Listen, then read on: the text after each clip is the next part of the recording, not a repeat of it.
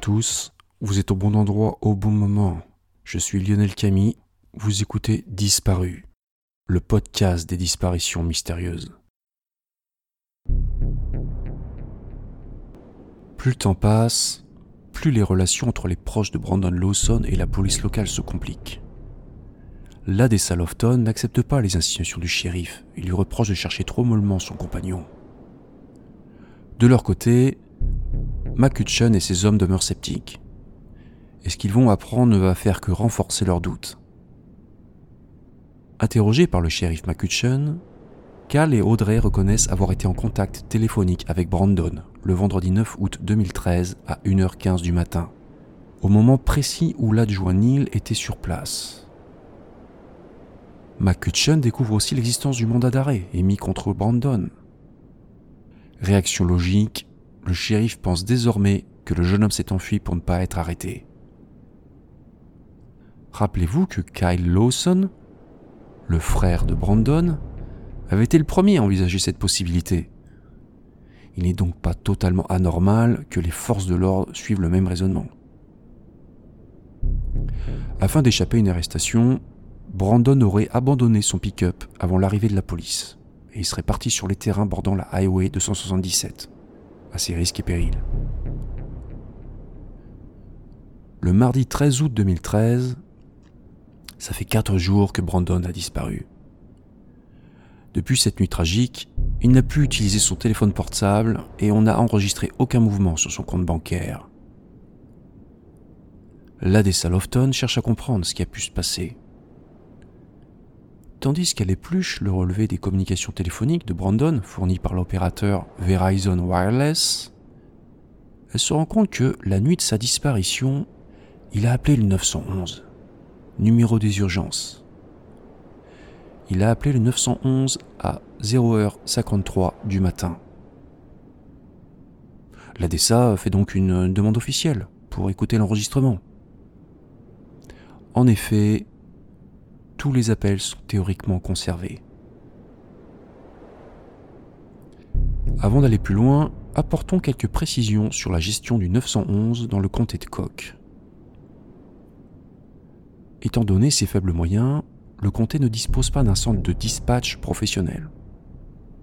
Donc le dispatch, en fait, c'est le centre euh, où travaille un dispatcher, c'est-à-dire un répartiteur la première personne qui répond aux appels d'urgence. Donc le dispatcher, il évalue la gravité de la situation et il décide quelle est la réponse la plus appropriée à donner. Donc comme le comté de Cook est très pauvre, il n'a pas les moyens d'avoir un centre de dispatch professionnel. Tous les appels passés au 911 la nuit basculent vers le standard d'un centre de soins de la ville de Robert Lee, donc le siège du comté, dont la population plafonne à 1200 habitants. Donc dans le centre de soins, c'est une infirmière nommée Misty qui répond aux appels nocturnes. Avec une certaine forme d'amateurisme, c'est vrai, mais c'est pas son métier à la base. Hein.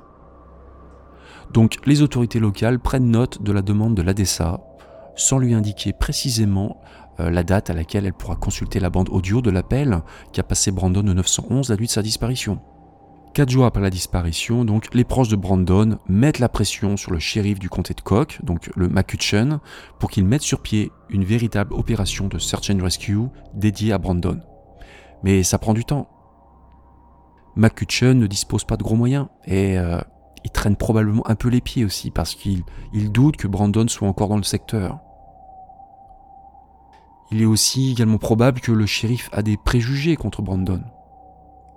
Au-delà de son apparence, Brandon a les bras tatoués et une boucle d'oreille. Brandon a un casier judiciaire et un passé toxicomane. Donc je vais maintenant me faire l'avocat du diable. Je ne cherche pas à dédouaner McCutcheon, néanmoins, si l'on raisonne en mode représentant de la loi, il est logique qu'il réagisse de cette manière. De son côté, l'ADESA ne reste pas les bras croisés. Le samedi 24 août 2013, elle finance elle-même une nouvelle sortie aérienne. Elle repart avec le pilote privé dans le secteur où a disparu Brandon, mais une nouvelle fois, ils reviennent bredouille. Les jours s'égrènent, fin août, et Brandon ne donne toujours aucun signe de vie. Le jeudi 29 août 2013, soit trois semaines après la disparition, les représentants de la loi lancent enfin une opération de recherche et de sauvetage digne de ce nom. Les hommes du shérif du comté de Cook sont notamment assistés par ceux du comté voisin, donc le comté de Tom Green, des pompiers de San Angelo et d'un pisteur professionnel.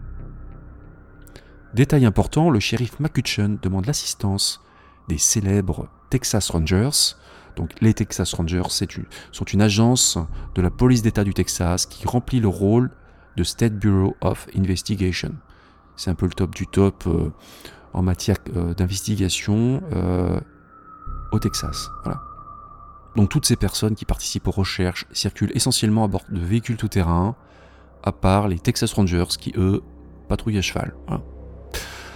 Le 31 août 2013, le Bronte Observer Enterprise, qui est la gazette hebdomadaire locale, rapporte qu'une surface de plus de 1000 hectares, soit 10 km, a été fouillée par les sauveteurs.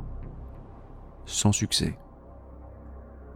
Tandis que l'opération officielle de Search and Rescue s'enlise, l'ADESA et Bradley euh, Lawson, le père de, Brandon, continuent en parallèle leurs propres recherches sur les terrains privés. Au début, euh, les proches de Brandon obtiennent l'autorisation de plusieurs propriétaires, mais petit à petit, les choses s'enveniment. Sur le terrain, les tensions montent entre la famille de Brandon et le bureau du shérif du comté de Cook. McCutcheon demande à l'ADESA et ses amis de cesser de harceler les propriétaires terriens. Pour McCutcheon, ils n'ont pas à fouiller la zone de la disparition vu que lui et ses hommes s'en occupent. Il faut laisser faire les professionnels. Ça peut s'entendre seulement, les proches de Brandon ont le sentiment d'être mis à l'écart. Donc là, il faut prendre en compte une spécificité sociologique locale. Aux États-Unis, la propriété privée est considérée comme un droit fondamental, euh, avec celui de porter une arme par exemple. Et au Texas, on est encore plus strict sur le respect de ces libertés, qui sont garanties par la Constitution. Hein. Bien vite, les relations entre les soutiens de Brandon et la police locale deviennent exécrables. citons un incident assez révélateur. Depuis que son fils Brandon a disparu, Bradley Lawson est un homme désespéré. Comme il le répète souvent dans les médias, il veut juste ramener Brandon à la maison et passer par-dessus une clôture barbelée pour explorer un terrain privé ne lui pose aucun problème. Il n'y a rien sur ces terres, à part des cactus et des broussailles. Selon les dires du père de Brandon, un jour qu'il roulait en 4x4 près d'un terrain privé, un adjoint du shérif de McCutcheon serait venu à sa rencontre et lui aurait dit euh, Je suis juste là pour m'assurer que vous ne franchissez pas ces clôtures, monsieur Lawson. Ce qui signifie en substance si vous pénétrez sur cette propriété privée, je serai contraint de vous arrêter. Pour les Lawson, c'est très dur. Ils ont la nette impression que la police locale les surveille, voire les empêche de chercher Brandon, au lieu de l'aider à le trouver. Et lorsqu'ils contactent directement les propriétaires, ces derniers leur rétorquent, bien embêtés, qu'on ne peut pas fouiller leurs terres sans l'accord du shérif. En résumé, c'est le serpent qui se mord la queue, et pendant ce temps-là, on ignore toujours où se trouve Brandon l'incompréhension nourrit une certaine paranoïa chez Ladessa Lofton et Bradley Lawson. Le shérif Wayne McCutcheon essaye-t-il de leur cacher quelque chose? Un propriétaire terrien aurait-il joué un rôle dans la disparition de Brandon? Le 18 septembre 2013, le service correctionnel du comté de Johnson confirme que Brandon Lawson faisait l'objet d'un mandat d'arrêt depuis 2005, mais qu'il s'était déjà rendu quatre fois à la justice dans le passé. Le 23 septembre 2013, une veillée à la bougie et un lâcher de ballon sont organisés en l'honneur de Brandon dans un parc de San Angelo. Le 27 septembre 2013, l'opérateur Verizon Wireless certifie que le smartphone Motorola Droid Razer 4 de Brandon n'a plus été utilisé depuis le 9 août 2013. L'analyse des données mobiles délivre une information importante. À 1h48 du matin, 30 minutes après son dernier appel à Kyle, un ping a été enregistré environ 5 km vers le fleuve Colorado. Il faut noter que le, fleuve Colorado traverse l'État du Texas horizontalement et la Highway 277 franchit le Colorado sur un pont en béton juste avant l'entrée de Bronte. Ce ping indique que le téléphone de Brandon se trouvait donc dans cette zone. Si Brandon s'est rendu par ses propres moyens près du Colorado, ça implique qu'il a couru à une vitesse d'environ 10 km/h. C'est effectivement la vitesse moyenne d'un coureur lambda. Seulement, Brandon était lourd. Il pesait plus de 100 kg. Était-il capable de parcourir une telle distance dans le noir sur un terrain sauvage? Bon, on est sûr qu'il n'a pas couru sur le bas-côté de la highway, sinon l'adjoint Neil ou son frère Kyle l'aurait aperçu. Bref, c'est un mystère. Fin septembre 2013, l'Adessa Lofton quitte San Angelo avec ses enfants et retourne dans la région de Fort Worth où vit sa famille.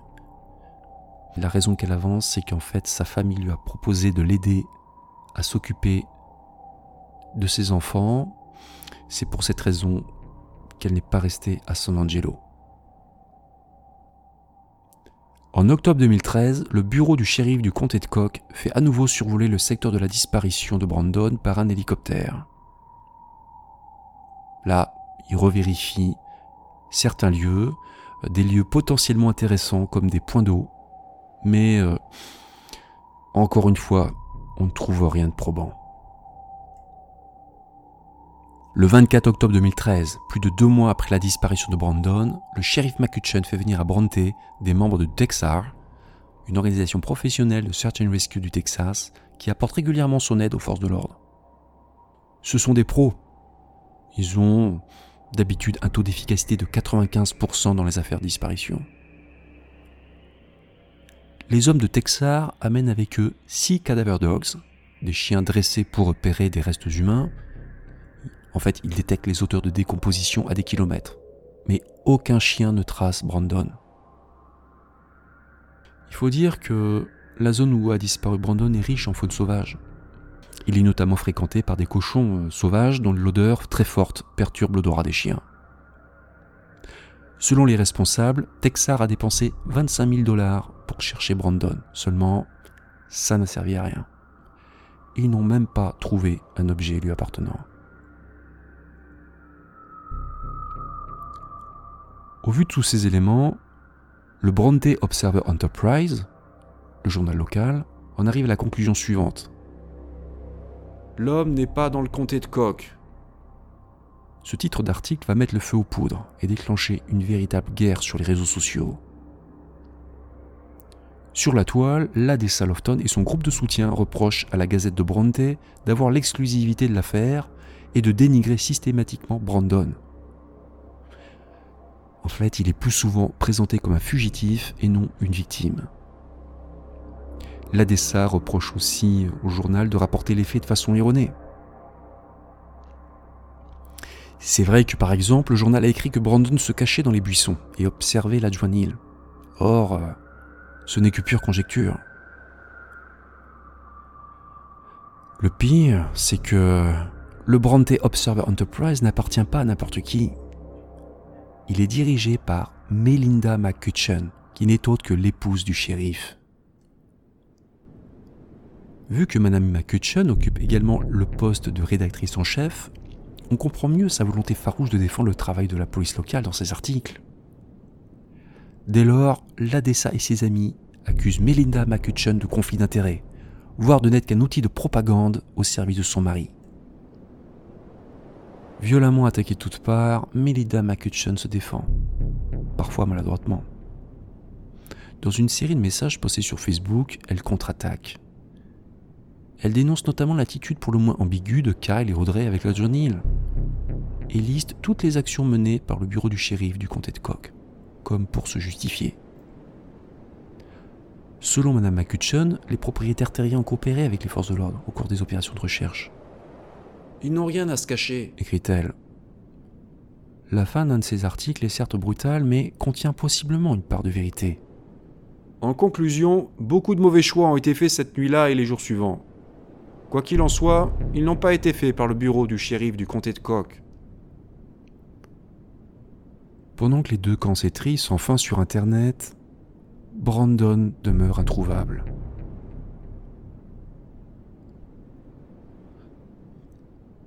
Nous sommes maintenant début 2014, soit plus de 4 mois après la disparition de Brandon. Un incroyable coup de théâtre va se produire et ajouter encore plus de mystère à cette affaire déjà nébuleuse. L'ADESA reçoit enfin des nouvelles de la part des autorités au sujet de sa demande relative au 911.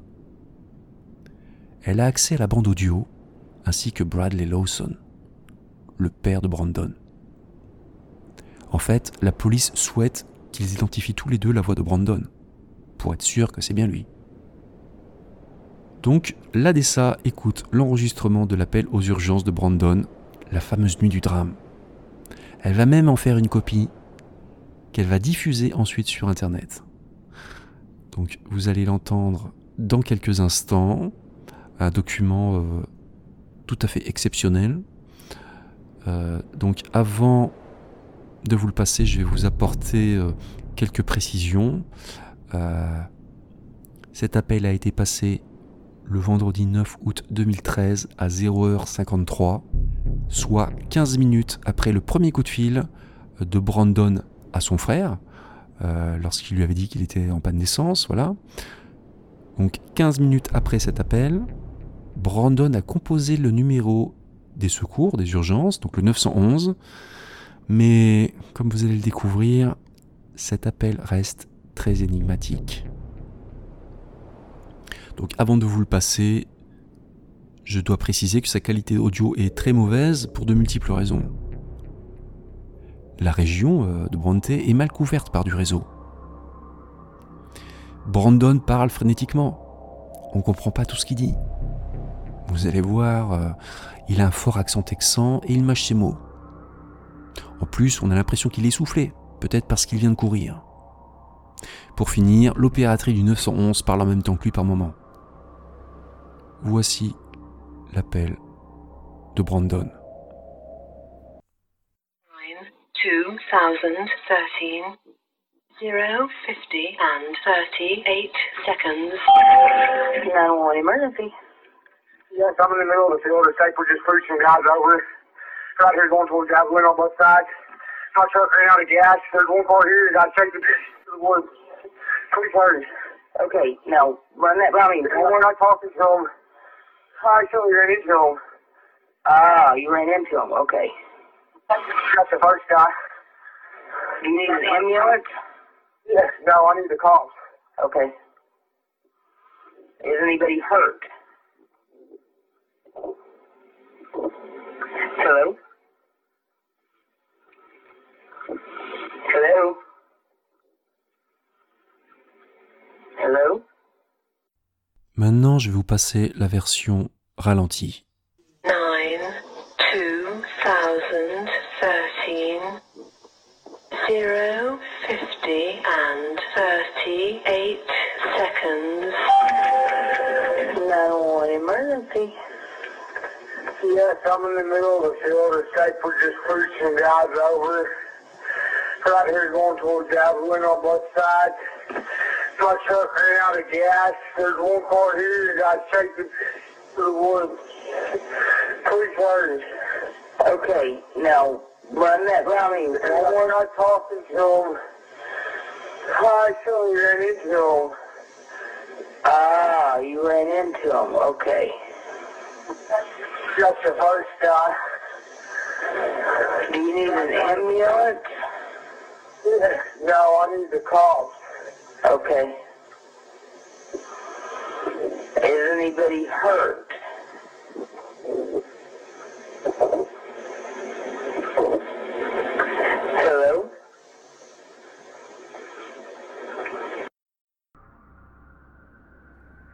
Voilà, vous venez de découvrir euh, l'appel qu'a passé Brandon Lawson au 911. Donc, je voulais passer à vitesse normale et à vitesse ralentie. Maintenant, euh, je vais vous aider à décrypter cet appel qui est très mystérieux. Sur la façon dont je vais procéder, je vais vous passer l'appel par morceaux. Donc à chaque fois, je vous indiquerai la retranscription approximative. D'abord en anglais et ensuite en français. Euh, parce que c'est ça le problème, c'est qu'on ne sait pas exactement ce qu'il dit par moment. quand il y aura un doute sur un des mots prononcés par Brandon et qu'il y a plusieurs possibilités, je dirai ou à chaque fois. Hein, je vous préciserai bien tout ça.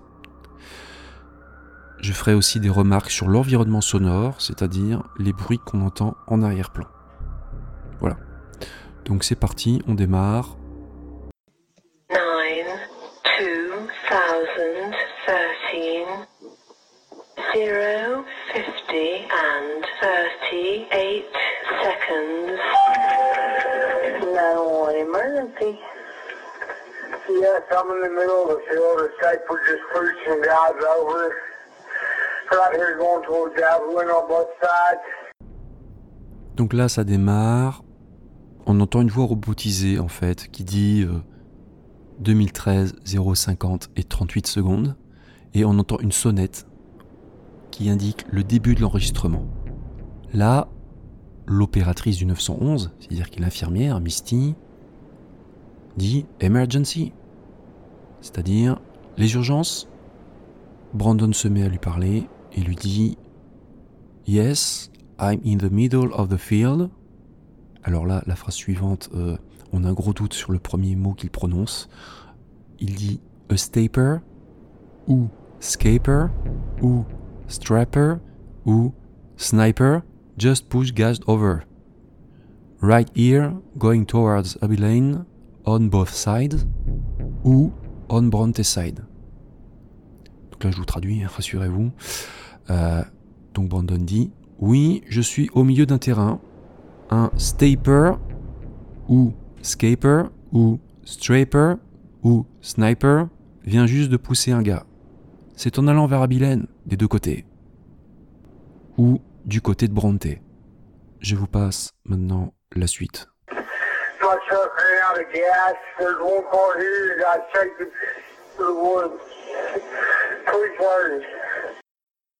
Donc là, Brandon dit My truck ran out of gas. There's one guy here. He got chased into the woods. Please hurry. Ce qui veut donc dire Mon pick-up est tombé en panne d'essence. Il y a un autre gars là. Il a été poursuivi dans les bois. Dépêchez-vous, s'il vous plaît. On continue la suite de l'enregistrement.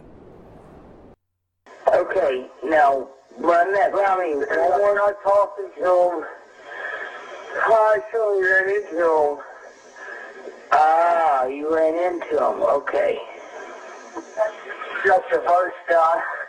Donc l'opératrice du 911 commence par dire Ok, now run thy me by one more.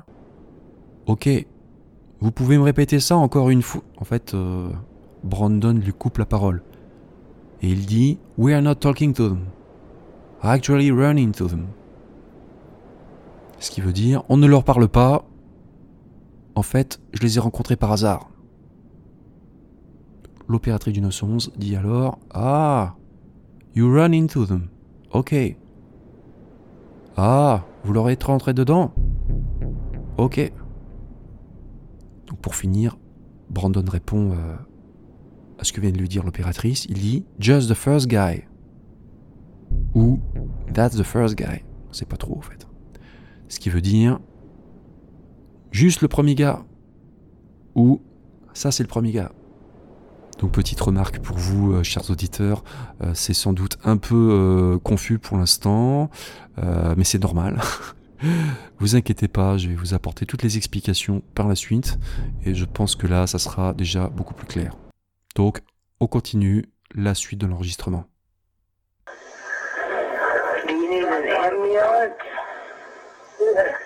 I need the. Alors là, il faut d'abord dire que Brandon et l'opératrice du 911 parlent en même temps, donc c'est vrai que c'est assez confus. Donc l'opératrice du 911 dit Do you need an ambulance? Vous avez besoin d'une ambulance? Et là, Brandon, il répond Il hurle Guy got shot! Ou bien I got shot Ou I got cut On entend possiblement euh, plusieurs choses. Donc ce qui veut dire, dans l'ordre, ça veut dire soit le gars était descendu, ou on m'a tiré dessus, ou j'ai des coupures. Ensuite, euh, Brandon répond à la question que lui a posée l'opératrice, lui a demandé s'il a besoin d'une ambulance. Et là, Brandon, il dit Yeah, no, I need the cops. Ouais, non, j'ai besoin des flics. Maintenant, je vais vous passer un extrait de l'environnement sonore. Quand on écoute attentivement l'enregistrement, on a vraiment le sentiment d'entendre une détonation, un coup de feu.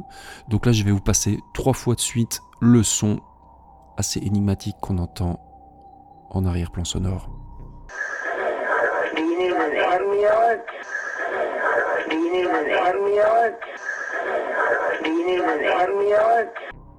Maintenant, la suite et fin de l'enregistrement. Dernière séquence.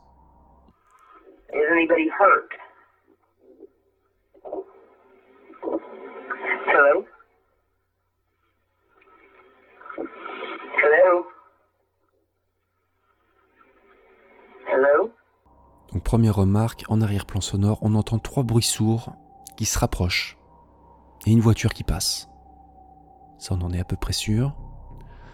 Là, l'opératrice du 911 dit Is anybody hurt? Et ensuite, elle répète trois fois Hello Donc là, euh, l'opératrice dit Est-ce que quelqu'un est blessé? Allô? Elle répète trois fois allô dans le vide. Euh, Brandon ne répond plus. Euh, C'est la fin de la communication. Donc voilà, vous venez de découvrir l'appel qu'a découvert l'ADESA Lofton en janvier 2014. Euh, et lorsque la compagne de Brandon a découvert cet enregistrement, ça a été un choc. On peut comprendre. C'est vrai que cet appel est très énigmatique, très inquiétant. Jusqu'ici, tout le monde s'accordait à dire que Brandon avait disparu après tombé en panne, mais la bande audio laisse entendre qu'il s'est passé autre chose. Donc nous allons analyser cet appel dans la partie commentaires plus tard, mais faisons déjà quelques remarques préliminaires. Beaucoup ont critiqué le manque de professionnalisme de, Misty, donc l'infirmière du comté de, de qui n'a pas très bien géré l'appel. Euh, moi je considère qu'elle a, fait ce qu'elle a pu, parce que quand on écoute l'enregistrement, on comprend pas vraiment Brandon et ce qui se passe. Euh, réflexe logique, euh, Misty elle envisage qu'il a eu un accident de la route. Elle lui demande s'il a besoin d'une ambulance, mais Brandon réclame la police, ce qui signifie qu'il se considère en danger de mort. Ça, c'est important. Une des seules choses dont on soit sûr dans cet appel, c'est que Brandon paraît réellement paniqué. On perçoit vraiment la peur dans sa voix. Et là, là-dessus, il n'y a aucun doute, il réclame la police, donc il a peur pour sa vie. Donc dans tous les cas, on ne peut pas reprocher au bureau du, shérif du comté de Coq de ne pas avoir fait le lien entre cet appel et Brandon, parce que Misty n'a pas eu le temps de demander la localisation du nom de son correspondant. Donc l'appel était inexploitable. La grande question de ce dossier, c'est de savoir qu'est-ce qui est arrivé à Brandon. En 2018, donc on est 5 ans après la disparition, cette question continue de hanter sa famille, ainsi que des centaines d'internautes. Depuis le 9 août 2013, Brandon n'a plus donné de ses nouvelles à sa famille, on ne l'a jamais revu nulle part, et on n'a jamais réussi à mettre la main sur son corps. En novembre 2013, son dossier a été inscrit dans la base de données des personnes disparues NAMUS, donc euh, la base de données pour les personnes disparues en Amérique du Nord.